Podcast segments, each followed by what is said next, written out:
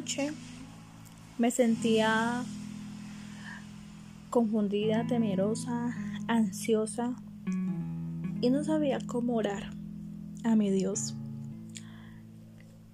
Siempre me ha gustado escribir. Es uno de mis pasatiempos favoritos. Uno de mis tantos pasatiempos. Ya les iré contando con el transcurrir de los días, si Dios me lo permite. Pero esa noche me sentía tan temerosa, tan confundida. Y bueno, para contextualizarlos un poco, en este tiempo tan crucial, en esta pandemia, se ha vivido momentos muy fuertes emocionalmente. Personalmente lo digo. Y bueno, quiero leer, leerles algo muy personal. Sería como hacer públicamente mi diario. Pero no, es solamente algo que tuve sentir de escribirlo en mi lo de notas de mi celular. Y aquí voy. Espero que sirva para aliento para motivación y de alguna forma expresar diciéndote que no estás solo, no estás sola. También, a pesar de la distancia, a pesar de que no conoces quién soy, también soy un ser humano igual que tú y que tengo emociones, al igual que tú también. Entonces aquí vamos. Dice así, esta es una carta a Dios. Hay momentos en que es necesario que nos sintamos como si de verdad el aire nos faltara, como si quizás nos hubiéramos contagiado y sentir ese síntoma que todos hablan, la falta de aire. Pero te detienes un momento, piensas bien, te analizas un poco lo que está ocurriendo en tu cuerpo porque déjame decirte algo, el cuerpo también nos habla, nos da señales de que no estamos bien. Y es que no hace falta hacer una carrera de psicología para conocernos interiormente, con el respeto a todos esos grandes psicólogos. De verdad que los aprecio muchísimo, porque en verdad su trabajo es arduo y de una gran entrega para ayudarnos y orientarnos Simplemente gracias. Pero bueno, volviendo al tema, cabe aclarar en qué tiempo estamos, por si alguien en un futuro me está leyendo. Estábamos en un tiempo crucial, el tiempo COVID-19, un tiempo donde más de miles de personas en el mundo morían a causa de ese virus. Algunos ni creyeron milagrosamente, suerte o como le quieran llamar, nunca contrajeron el virus. A pesar de que no usaron los protocolos de bioseguridad que la Organización Mundial de la Salud había decretado. Yo llamaría a eso que fue una gracia, bondad infinita de Dios para todas esas personas yo lo veo así. En este tiempo lleno de tremendo caos, desde, el más chiquito hasta el más grande, la persona más sensata hasta la más eh, descabezada, todos preocupados, temerosos. Y eso que si le añadimos las otras enfermedades, como la hipertensión arterial, diabetes, depresión, emociones desbordadas, como para añadirle una pandemia, como dicen en mi país, fue la cereza del pastel. Y aunque no es la primera pandemia que el mundo está atravesando, corrección, aquí un momento sí. Claro que sí, la primera pandemia. Para todos los jóvenes, para mí, es la primera pandemia en otras décadas anteriores, aún hay personas longevas que aún viven y nos cuentan a través de entrevistas de televisión lo que vivieron en carne propia. Pero a manera personal, para mí, y creo que para los de mi edad, en verdad, sí es la primera pandemia que nos ha sucedido en estos últimos años o décadas. Es que, bueno, es muy, muy preocupante saber que cada minuto muere alguien asfixiado debido al COVID-19, lamentablemente. Pero hoy quiero centrarme en la salud mental, emocional. Para ser más concisa, quiero centrarme en la respiración. Sí, la respiración, dirían, dirán ustedes, pero ¿Y a qué viene eso? La respiración nos habla de tantas maneras, de tantas formas. Es ahí donde surgen los miedos, las, las emociones a flor de piel, los pánicos, todo. La respiración.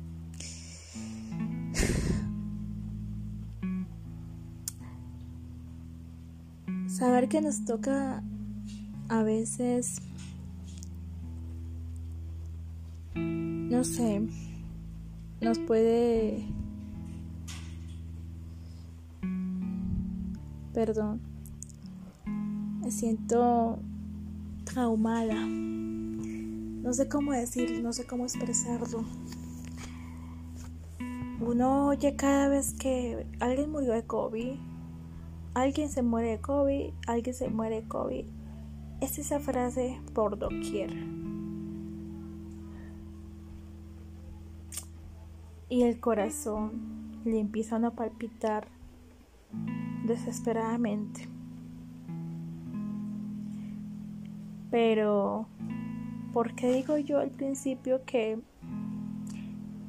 es bueno eh, sentir estos miedos a veces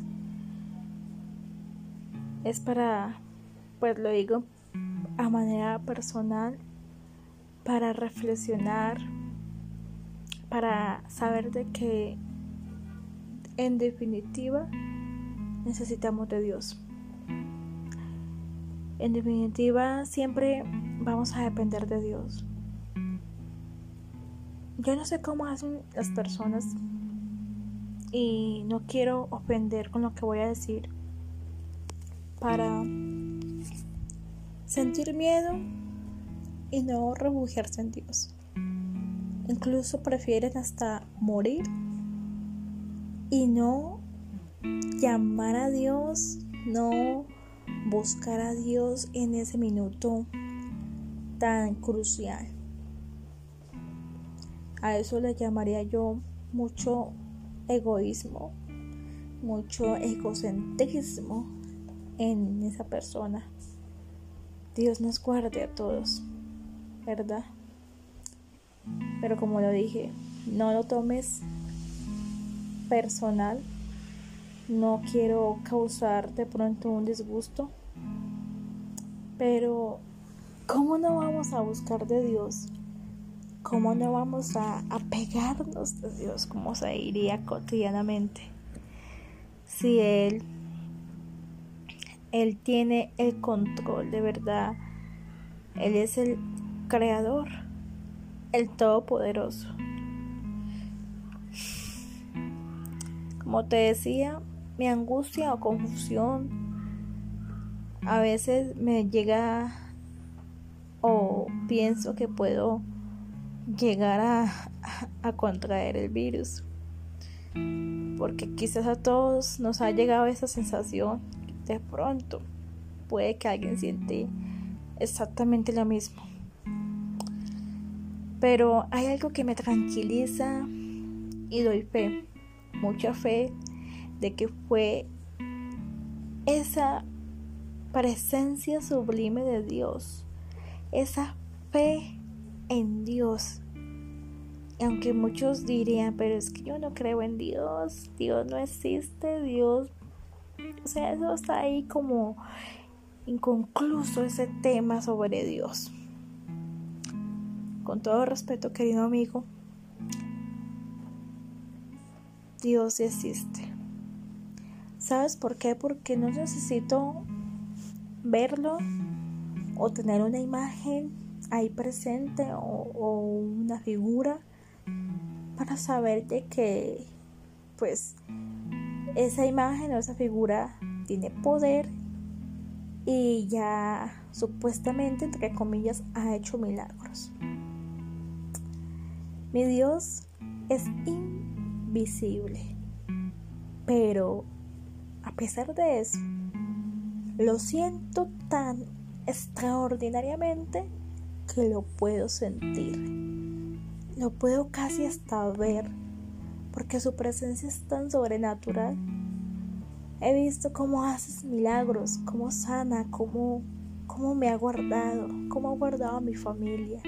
Es esa fe inmensurable, inmarcesible, poderosa, que es la que me ha sostenido. De esa fe quiero hablarte. De esa fe quiero invitarte a que te contagies. Porque muchos tienen miedo a contagiarse del virus. Pero te animo a que te acerques a Dios. Entregues esos miedos, esas ansiedades, esos temores que tú sientes y te contagies de la fe y de la presencia más maravillosa que la de nuestro Señor Jesucristo.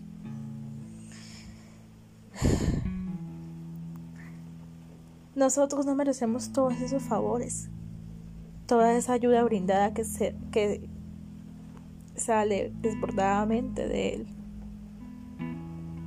Un día orando, yo le hice una oración a Él y quiero resumirla para que ustedes la escuchen. Quizás alguien le sirva de algo, quizá alguien, no sé, pueda ser como esa guía para su vida. Señor, gracias te doy por tu infinita bondad, por tu amor hacia mi familia, mi abuela, mi persona.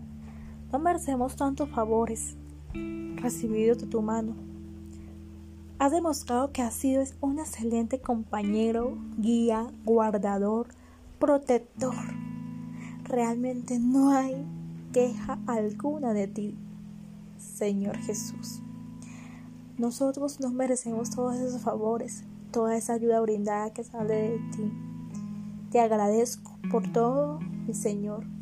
Ayúdame, ayúdanos a todos, a toda la tierra haznos conocer que solo tú eres el Rey y Creador magnífico en todo el sentido de la palabra.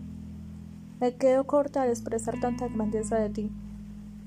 Amén. Esa fue mi oración. Esa fue mi oración de agradecimiento hacia Dios.